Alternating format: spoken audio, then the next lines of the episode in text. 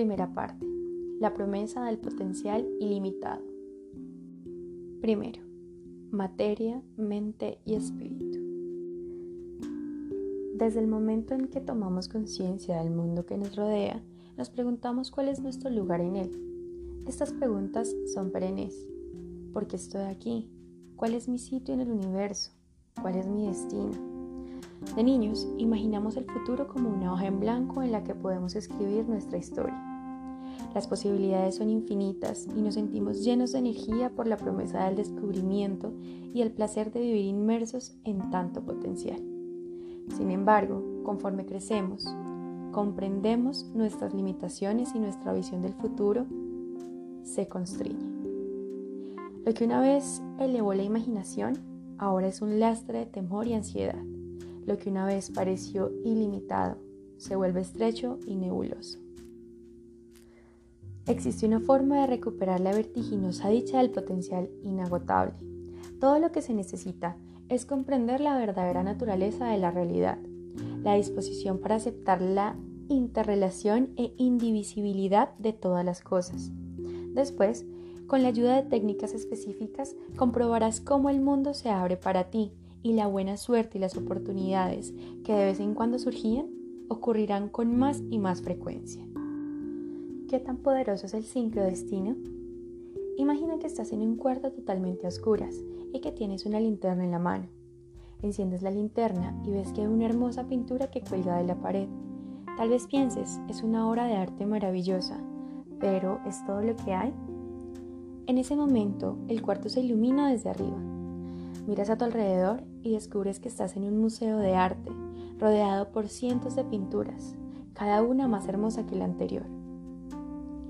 Conforme estas posibilidades se revelan, te das cuenta de que tienes una cantidad colosal de obras de arte que puedes estudiar y amar. Dejas de estar limitado a ver solo una pintura iluminada por la débil luz de una linterna. Esta es la promesa del sincrodestino. Esta enciende las luces, nos da la capacidad de tomar decisiones auténticas, en vez de ir por la vida adivinando ciegamente. Nos permite ver significado en el mundo, comprender la conexión o sincronicidad de todas las cosas, elegir la clase de vida que queremos vivir y cumplir nuestro destino espiritual. El sincrodestino permite transformar nuestras vidas de acuerdo con lo que queremos. El primer paso para vivir de este modo consiste en entender la naturaleza de los tres niveles de existencia. Nivel 1. El ámbito físico. El primer nivel de existencia es el físico o material el universo visible. Es el mundo que mejor conocemos, al que llamamos mundo real. Contiene materia y objetos con límites precisos. Todo lo tridimensional y lo que percibimos con los cinco sentidos. Lo que podemos tocar, ver, escuchar, sentir, probar, oler. Incluye nuestros cuerpos, el viento, la tierra, el agua, los gases, los animales, los microbios, las moléculas y las páginas de este libro. En el ámbito físico, el tiempo parece fluir en una línea tan recta que la llamamos flecha del tiempo. Esta va del pasado al presente y al futuro. Lo anterior significa que todo lo que hay en el ámbito físico tiene un principio y un final. Por lo tanto, es pasajero. Los seres sensibles nacen y mueren. Las montañas se elevan desde el núcleo líquido del planeta y la lluvia y el viento incesantes las erosionan. El mundo físico está gobernado por leyes inmutables de causa y efecto, por lo que todo es predecible. La física newtoniana nos permite predecir acciones y reacciones, de modo que cuando una bola de billar golpea a otra con una velocidad y en un ángulo específicos, podemos anticipar exactamente qué ruta seguirá cada una sobre la mesa. Los científicos pueden calcular con precisión cuándo ocurrirá un eclipse solar y cuánto durará. Toda la comprensión de sentido común que tenemos del mundo proviene de todo lo que sabemos de este ámbito físico. Nivel 2. El ámbito cuántico. En el segundo nivel de existencia, todo consiste en información y energía. Se le llama ámbito cuántico. En este nivel todo es insustancial, lo que significa que no puede tocarse ni percibirse con ninguno de los cinco sentidos. Tu mente, tus pensamientos, tu ego y la parte de ti que normalmente consideras que es tu ser son parte del ámbito cuántico. Estas cosas carecen de solidez, sin embargo sabes que tu ser y tus pensamientos son reales. Aunque es más fácil pensar, el ámbito cuántico en términos de la mente engloba mucho más. De hecho, todo lo que existe en el universo visible es una manifestación de la energía y la información del ámbito cuántico. El mundo material es un subconjunto del mundo cuántico. Otra manera de explicarlo es que todo lo existente en el ámbito físico está hecho de información y energía. En la famosa ecuación de Einstein sabemos que la energía representada por la letra E es igual a la masa representada por la letra m multiplicado por la velocidad de la luz representado por la letra c al cuadrado. Esto nos indica que la materia y la energía son la misma cosa, pero en manifestaciones diferentes. Energía es igual a masa. Una de las primeras lecciones de ciencia que nos enseñan en la escuela es que todo objeto sólido está hecho de moléculas y que éstas están formadas por unidades todavía más pequeñas llamadas átomos. Nos explican que esta silla aparentemente sólida en la que estamos sentados está hecha de átomos tan pequeños que no pueden verse sin la ayuda de un poderoso microscopio. Luego aprendemos que los pequeños átomos están formados por partículas subatómicas que carecen de solidez. Son literalmente paquetes u ondas de información y energía. Esto significa que en este segundo nivel de existencia, la silla en la que estás sentado no es otra cosa que energía e información. Este concepto puede ser difícil de asimilar al principio. ¿Cómo es posible que unas ondas invisibles de energía e información se perciban como objetos sólidos? La respuesta es que todos los sucesos en el ámbito cuántico ocurren a la velocidad de la luz y a esa velocidad nuestros sentidos simplemente no pueden procesar todo lo que influye en nuestra experiencia sensible. Percibimos los objetos diferentes entre sí porque las ondas de energía contienen y determinan la frecuencia o vibración de diferentes tipos de información. Es como escuchar la radio. Si sintonizamos el 101.5 de FM, por ejemplo, tal vez escuchemos solo música clásica. Si cambiamos a una frecuencia de ondas de radio ligeramente distinta, por ejemplo al 101.9 de FM, quizá escuchemos rock and roll. En función de cómo vibra, la energía está codificada para transmitir información diferente. De esta manera, el mundo físico, el mundo de los objetos y la materia, está hecho de información contenida en una energía que vibra a distintas frecuencias. La razón por la que no vemos el mundo como una enorme red de energía es porque vibra demasiado rápido. Nuestros sentidos, que funcionan lentamente, solo pueden registrar trozos de esta energía y actividad, y estos conglomerados de información se convierten en la silla, en mi cuerpo, en el agua y en todos los demás objetos físicos del universo visible. Esto es similar a lo que ocurre cuando vemos una película. Como sabes, una película está hecha de fotogramas individuales separados por franjas. Si viéramos la película en el carrete de una sala de proyección, veríamos los fotogramas y las separaciones, sin embargo, cuando vemos la película, los fotogramas pasan tan rápido que nuestros sentidos no perciben la discontinuidad, los percibimos como un flujo constante de información. En el ámbito cuántico, los trozos de campos de energía que vibran a diferentes frecuencias y que percibimos como objetos sólidos forman parte de un campo de energía colectivo. Si pudiéramos percibir todo lo que ocurre en el ámbito cuántico, veríamos que formamos parte de un gran caldo de energía y que todas las cosas, cada uno de nosotros y todos los objetos del ámbito físico son solo un conglomerado de energía que flota en este caldo de energía. En todo momento tu campo de energía está en contacto con el de todos los demás e influye en él. Todos respondemos a esa experiencia. Todos somos expresiones de esta energía e información. En ocasiones podemos sentir esta conexión. La sensación normalmente es sutil, pero a veces es tangible. La mayoría hemos tenido la experiencia de entrar en una habitación y sentir que la tensión es tal que puede cortarse con un cuchillo, o estar en una iglesia o en un lugar sagrado y sentirnos inundados por una sensación de paz. Esto es porque la energía colectiva del entorno se mezcla con la nuestra y lo percibimos en algún nivel. En el ámbito físico también intercambiamos constantemente energía o información. Imagina que estás parado en la calle y hueles el humo del cigarrillo de una persona que camina a una cuadra de distancia. Eso significa que estás inhalando el aliento de esa persona a 100 metros de distancia. El olor es solo un indicador que te informa que estás inhalando el aliento de otra persona. Si el indicador no estuviera ahí, si la persona no estuviera fumando, de todos modos estarías inhalando su aliento, solo que sin el humo del cigarrillo no te darías cuenta. ¿Y qué es el aliento? Es el dióxido de carbono y el oxígeno que proviene del metabolismo de cada célula del cuerpo de ese extraño. Eso es lo que estás inhalando, del mismo modo que otras personas inhalan tu aliento. Así pues, de manera constante intercambiamos partes de nuestro ser, moléculas físicas inmensurables de nuestros cuerpos. En un nivel más profundo, en realidad no hay límites entre nuestro ser y el universo. Cuando tocamos un objeto, lo sentimos sólido, como si hubiera un límite definido entre éste y nosotros. Los físicos dirían que percibimos la solidez de ese límite porque todo está hecho de átomos, que la solidez es la sensación que obtenemos cuando los átomos chocan contra otros átomos. Pero piensa que es un átomo. Los átomos constan de un pequeño núcleo y una gran nube de electrones que lo rodean. No hay un caparazón rígido en su exterior, solo una nube de electrones. Para visualizarlo, imagina un cacahuate en medio de un estadio de fútbol. El cacahuate representa el núcleo y el estadio el tamaño de la nube de electrones que lo rodea.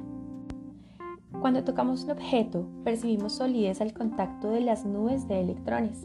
Esa es nuestra interpretación de la solidez, dada la sensibilidad o relativa insensibilidad de nuestros sentidos. Los ojos están programados para ver los objetos como tridimensionales y sólidos.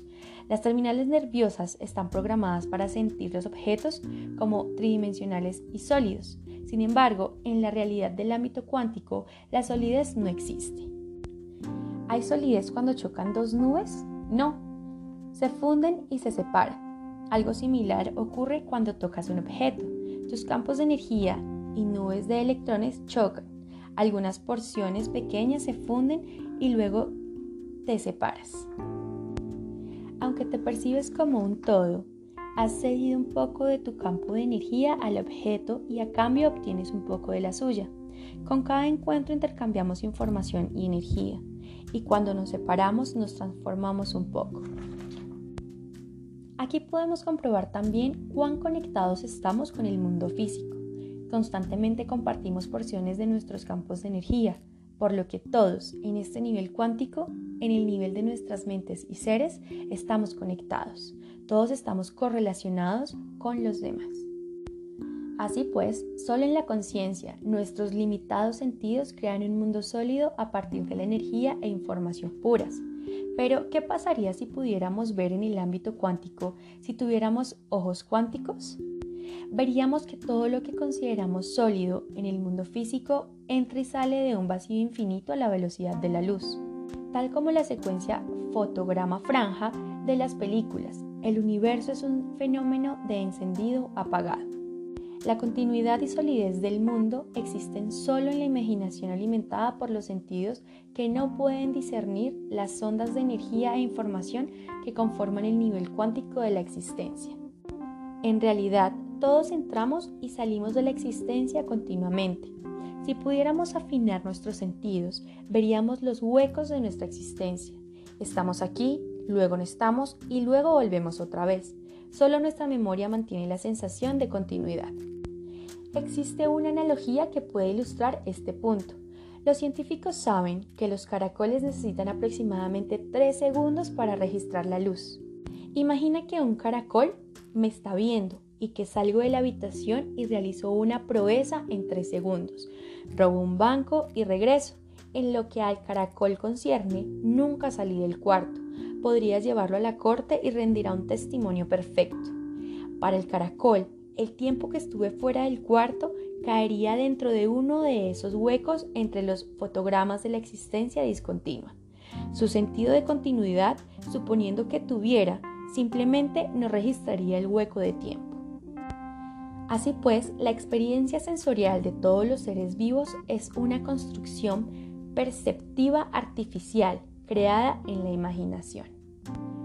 Hay un relato zen sobre dos monjes que observan una bandera ondear en el viento. Uno dice,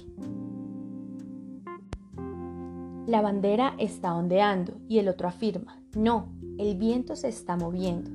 Su maestro se acerca y uno le pregunta, ¿quién tiene razón? Yo digo que la bandera se está moviendo. Él dice que es el viento el que se mueve. El maestro contesta, ambos están equivocados. Solo la conciencia se está moviendo. Cuando la conciencia se mueve, crea el mundo con su imaginación. La mente es un campo de energía e información. Las ideas también son energía e información. Tú has imaginado tu cuerpo y el resto del mundo físico al percibir el caldo de energía como un conjunto de entidades físicas separadas. Pero, ¿de dónde proviene la mente que imagina esto? Nivel 3. El ámbito no circunscrito. El tercer nivel de existencia es la inteligencia o conciencia, se le ha llamado ámbito virtual, ámbito espiritual, campo de potencial, ser universal o inteligencia no circunscrita. Aquí es donde la información y la energía surgen de un mar de posibilidades. El nivel más fundamental y básico de la naturaleza no es material, ni siquiera es un caldo de energía e información, es potencial puro. Este nivel de realidad no circunscrita opera más allá del espacio y el tiempo porque sencillamente no existen en él. Lo llamamos no circunscrito porque no puede confinarse a un lugar, no está en ti ni fuera de ti, simplemente es. La inteligencia del ámbito espiritual es la que organiza el caldo de energía en entidades conocibles. Es lo que agrupa las partículas cuánticas en átomos, los átomos en moléculas, las moléculas en estructuras. Es la fuerza organizadora que está detrás de todas las cosas. Puede ser difícil asimilar este concepto. Una manera relativamente sencilla de pensar este ámbito consiste en reconocer la naturaleza dual de tus pensamientos. Mientras lees estas palabras, tus ojos están viendo la impresión en la página. Tu mente está traduciendo la impresión a símbolos, que son letras y palabras, y tratando de deducir su significado. Pero reflexiona un momento. ¿Quién es el que está leyendo? ¿Qué es esa conciencia que está detrás de tus pensamientos? Date cuenta de la dualidad de estos procesos internos. Pero reflexiona un momento. ¿Quién es el que está leyendo? ¿Qué es esa conciencia que está detrás de tus pensamientos? Date cuenta de la dualidad de estos procesos internos. Tu mente está ocupada decodificando, analizando y traduciendo. Entonces, ¿quién está leyendo en realidad? Con este ligero cambio en tu atención podrás darte cuenta de que existe una presencia interna, una fuerza que siempre vive las experiencias. Esta es el alma o inteligencia no circunscrita y su vivencia tiene lugar en el nivel virtual. Así como cuando la información y la energía forjan el mundo físico, este ámbito no circunscrito crea y ordena la actividad de la información y la energía. De acuerdo con el doctor Larry exitoso escritor y estudioso de la metafísica, los acontecimientos no circunscritos tienen tres importantes características que los distinguen. Están correlacionados de manera independiente, absoluta e inmediata. Analicemos brevemente lo que quiere decir con esto. El acontecimiento de dos o más acontecimientos subatómicos no está determinado por las leyes de causa y efecto. Significa que un suceso no es la causa de otro, aunque el comportamiento esté correlacionado o coordinado inmediatamente con este. En otras palabras, parecen bailar al mismo son, aunque no estén comunicándose entre sí en el sentido convencional. Este es el significado de independiente. La correlación entre los acontecimientos no circunscritos es absoluta, lo que significa que la firmeza de la correlación permanece intacta a pesar de la distancia en tiempo y espacio. Por ejemplo, si tú y yo estuviéramos hablando en una habitación, mi voz sonaría muy diferente que si estuviéramos en aceras opuestas en una calle. A esta distancia mi voz sonaría mucho más débil, en el caso de que pudieras oír. Si estuvieras en el ámbito no circunscrito, me escucharías claramente sin importar que yo estuviera parado a tu lado, al otro lado de la calle, a un kilómetro de distancia o incluso en otro continente. Finalmente, inmediato significa que los acontecimientos no circunscritos no requieren tiempo de traslado. Todos sabemos que la luz y el sonido viajan a velocidades distintas y por eso vemos el relámpago a la distancia antes de escuchar el trueno. Con los sucesos no circunscritos no hay tal retraso, pues las correlaciones de este tipo no obedecen a las leyes de la física clásica. No hay señal, no hay luz y no hay sonido. No hay nada que tenga que trasladarse. Las correlaciones entre los acontecimientos que suceden en el nivel no circunscrito o virtual ocurren al instante, sin causa y sin debilitarse a través del tiempo o la distancia. La inteligencia no circunscrita está en todas partes a la vez y puede causar múltiples efectos simultáneos en varios lugares. Es desde este ámbito virtual desde donde todas las cosas están organizadas y sincronizadas. Por lo tanto, esta es la fuente de las coincidencias, que son tan importantes para el sincrodestino. Cuando aprendes a vivir desde este nivel, puedes cumplir espontáneamente todos tus deseos. Puedes hacer milagros. Evidencias del ámbito virtual. El ámbito virtual no es producto de la imaginación ni del anhelo de una fuerza universal más grande que nosotros.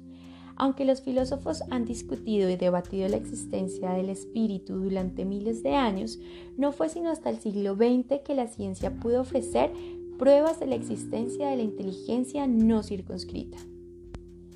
Aunque la siguiente disertación es algo compleja, si la lees completa estoy seguro de que tendrás la misma sensación de maravilla y emoción que sentí yo cuando supe de esta investigación.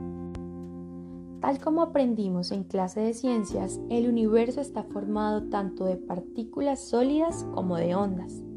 Nos enseñaron que las partículas eran los componentes básicos de todos los objetos sólidos del mundo. Por ejemplo, aprendimos que las unidades más pequeñas de materia, como los electrones del átomo, eran partículas. Asimismo, nos enseñaron que las ondas, como las del sonido o la luz, no eran sólidas. No había confusión entre las dos. Las partículas eran partículas y las ondas, ondas. Lo que los físicos descubrieron posteriormente es que una partícula subatómica es parte de lo que se conoce como paquete de onda. Aunque las ondas de energía normalmente son continuas, con cimas y depresiones separadas uniformemente, un paquete de onda es una concentración de energía. Imagina una pequeña pelota de estática con cimas y depresiones rápidas y marcadas que representan la amplitud de la onda. Hay dos preguntas que podemos formular sobre la partícula de este paquete de onda. La primera, ¿dónde está? Y la segunda, ¿cuál es su velocidad? Los físicos descubrieron que podemos hacer una de estas preguntas, pero no ambas. Por ejemplo, cuando preguntamos dónde está y circunscribimos una onda partícula a un lugar, entonces se convierte en una partícula. Si preguntamos cuál es su velocidad, hemos decidido que el movimiento es el factor más importante y por tanto estamos hablando de una onda. De esta manera, de lo que estamos hablando, la onda partícula es una partícula o una onda. Depende de cuál de las dos preguntas formulemos. En cualquier momento, esa onda partícula puede ser una partícula o bien una onda pues no podemos conocer su ubicación y su velocidad al mismo tiempo. De hecho, mientras no midamos su desplazamiento o su velocidad, es partícula y onda al mismo tiempo. A esto se le conoce como principio de incertidumbre de Heisenberg. Se trata de uno de los conceptos básicos de la física moderna. Imagina una caja cerrada con una onda partícula en su interior. Su identidad definitiva no está determinada hasta que se le observa o mide de alguna forma. En el momento previo a la observación, su identidad es potencial puro. Es tanto una onda como una partícula y existe solo en el ámbito virtual.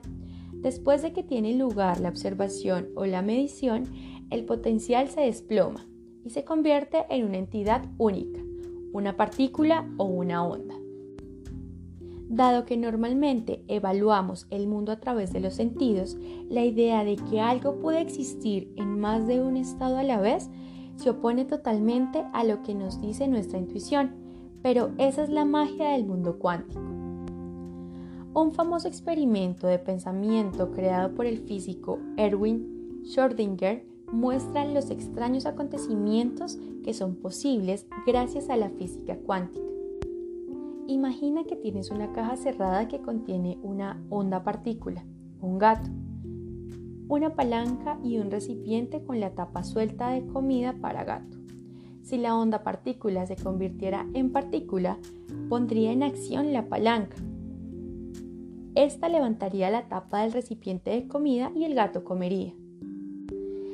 Si la onda partícula se convirtiera en onda, la tapa permanecería en el recipiente si abriéramos la caja y por tanto hiciéramos una observación, veríamos un recipiente vacío y un gato feliz, o un recipiente lleno y un gato hambriento.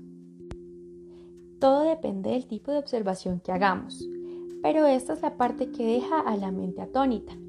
Antes de que veamos dentro de la caja y hagamos una observación, el recipiente está vacío y lleno, y el gato está simultáneamente satisfecho y hambriento. En ese momento, ambas posibilidades existen al mismo tiempo. La observación es la que convierte la posibilidad en realidad. Por increíble que suene, recientemente los físicos realizaron un experimento que probó este fenómeno. Demostraron que un átomo cargado y no observado de berilio era capaz de estar en dos lugares al mismo tiempo. Quizá lo más difícil de creer es la noción de que en dos lugares distintos pueden ser producto de la percepción. En otras palabras, dos sucesos correlacionados y en dos lugares diferentes pueden ser de hecho los movimientos de un solo suceso. Imagina que hay un pez en una pecera y que dos cámaras de video están grabando sus movimientos.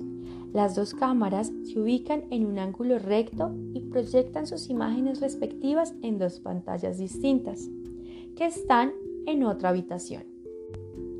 Tú estás sentado en esta habitación mirándolas. Observas dos peces diferentes y te sorprende que el comportamiento de uno se correlaciona inmediatamente con el otro. Por supuesto, tú no sabes qué está pasando detrás de las cámaras. Si lo supieras, verías que se trata de un solo pez. Si colocáramos muchas cámaras en ángulos distintos y proyectáramos sus imágenes en diferentes pantallas en la misma habitación, te sorprenderías la correlación de los diferentes peces al instante. Los grandes visionarios de las tradiciones místicas sugieren que lo que experimentamos todos los días es una realidad proyectada en la que los acontecimientos y las cosas solo están separadas en el tiempo y el espacio, de manera aparente. En el reino más profundo, todos somos miembros del mismo cuerpo, y cuando una parte del cuerpo se mueve, todas las demás son afectadas al instante. Los científicos también proponen un nivel de existencia llamado hiperespacio octodimensional de Minkowski. En esta dimensión, concebida matemáticamente, la distancia entre dos sucesos, sin importar cuán distantes puedan parecer en el espacio y el tiempo, siempre es igual a cero. A su vez, esto sugiere una dimensión de existencia en la que todos somos inseparablemente uno. La separación puede ser solo una ilusión. El enamoramiento en cualquiera de sus formas tiene la capacidad de empezar a destruir esa ilusión. Como la observación es la clave para definir a la onda partícula como una sola entidad, Niels Bohr y otros físicos creyeron que la conciencia era la única responsable de la mutación de la onda partícula. Por tanto, puede decirse que sin conciencia nada estaría definido, todo existiría solo como paquetes de energía potenciales o potencial puro. Este es uno de los puntos claves de este libro. Permítame repetirlo porque es muy importante. Sin la conciencia como observadora e intérprete, todo existiría solo como potencial puro. Ese potencial puro es el ámbito virtual, el tercer nivel de existencia. No está circunscrito, es inagotable, infinito y abarca todas las cosas. La utilización de ese potencial es lo que nos permite hacer milagros. Milagros no es una palabra suficientemente elocuente. Permítame volver a la física para descubrir cómo la ciencia ha documentado alguno de los más asombrosos. Hechos que pueden ocurrir desde este nivel de potencial. Intrigado e inquieto por las posibilidades abiertas por la física cuántica, Albert Einstein diseñó su propio experimento mental. Imagina dos ondas partículas idénticas que son disparadas en direcciones opuestas. ¿Qué ocurre si preguntamos sobre la ubicación de la onda partícula A y sobre la velocidad de la onda partícula B? Recuerda, ambas son idénticas, por lo que cualquier cálculo que se haga sobre una será válido para la otra, por definición. El conocimiento de la ubicación de la onda partícula A, que por lo tanto se ha convertido en partícula, nos indica simultáneamente la ubicación de la onda partícula B, que por lo mismo se convierte también en partícula. Las consecuencias de este experimento mental que se ha verificado matemática y experimentalmente son enormes. Si la observación de la onda partícula A afecta a la onda partícula B, entonces hay una conexión o comunicación no circunscrita en la que se intercambia información a una velocidad mayor que la de la luz, sin el intercambio de energía. Esto se opone totalmente al sentido común. A este experimento mental se le conoce como paradoja Einstein-Podolsky-Rosen.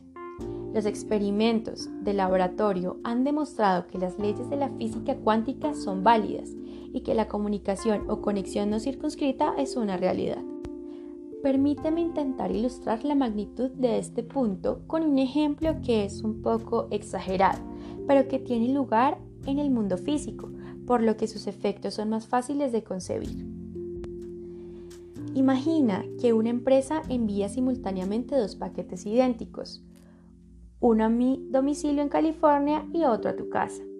En cada una de las cajas hay una onda partícula correlacionada y no observada. Potencial puro. Tú y yo recibimos y abrimos los paquetes exactamente al mismo tiempo. Justo antes de cortar la cinta y abrir las tapas, yo creo una imagen mental de lo que quiero que contenga la caja cuando la abro, descubro que contiene justo lo que imaginé, un violín. Pero esa es solo la mitad del milagro. Cuando tú abres tu caja, también contiene un violín. Cuando yo imaginé lo que quería que contuviera la caja, las ondas partículas adoptaron una forma específica y mi imaginación afectó la onda partícula de tu paquete. Podríamos repetir este experimento una y otra vez y siempre obtendríamos el mismo resultado. 16 que yo imaginara para mí sería igualado para ti en ese preciso instante. Y no solo puede influir en la forma de un grupo de onda partículas, sino que de alguna manera estas son capaces de comunicar a través de la distancia entre mi casa y la tuya, la forma que están tomando a una velocidad mayor que la de la luz. A esto se refiere la comunicación o correlación no circunscrita. En una prolongación de esta investigación, también se demostró la existencia de la comunicación no circunscrita en las personas. En el famoso experimento Greenberg-Silverbaum, publicado en 1987, los científicos utilizaron un aparato llamado electroencefalograma. En el famoso experimento Greenberg-Silverbaum, publicado en 1987, los científicos utilizaron un aparato llamado electroencefalógrafo para medir las ondas cerebrales de parejas que meditaban juntas. Descubrieron que algunas parejas mostraban una fuerte correlación entre sus patrones de ondas cerebrales, lo que sugería un estrecho vínculo o relación mental. Estas personas podían identificar cuando se percibían en comunicación directa con la otra información que era confirmada por las máquinas que medían sus ondas cerebrales.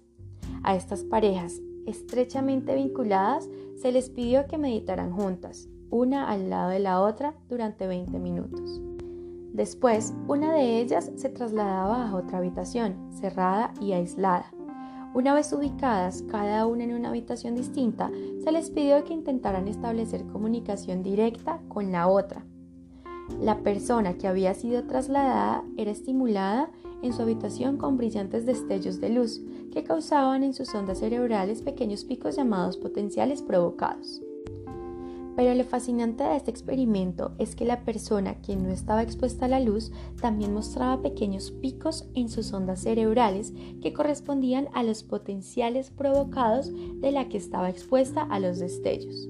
Así pues, estas dos personas estaban conectadas en un nivel profundo por medio de la meditación y esa conexión provocaba reacciones físicas mensurables en ambas incluso en la que no estaba expuesta al estímulo luminoso. Lo que le ocurría a una le sucedía a la otra automáticamente y en forma instantánea. Estos resultados no pueden explicarse si no es a través de la correlación no circunscrita que ocurre en el ámbito virtual, el nivel del espíritu que conecta, organiza y sincroniza todo. Este campo ilimitado de inteligencia o conciencia está en todos lados, se manifiesta en todas las cosas. Lo hemos visto operar en el nivel de las partículas subatómicas, el componente básico de todas las cosas, y lo hemos visto conectar a dos personas en un nivel que trasciende las divisiones. Sin embargo, no es necesario entrar en un laboratorio para ver a esta inteligencia no circunscrita en acción. Las pruebas están por todos lados, en los animales, en la naturaleza e incluso en nuestro cuerpo.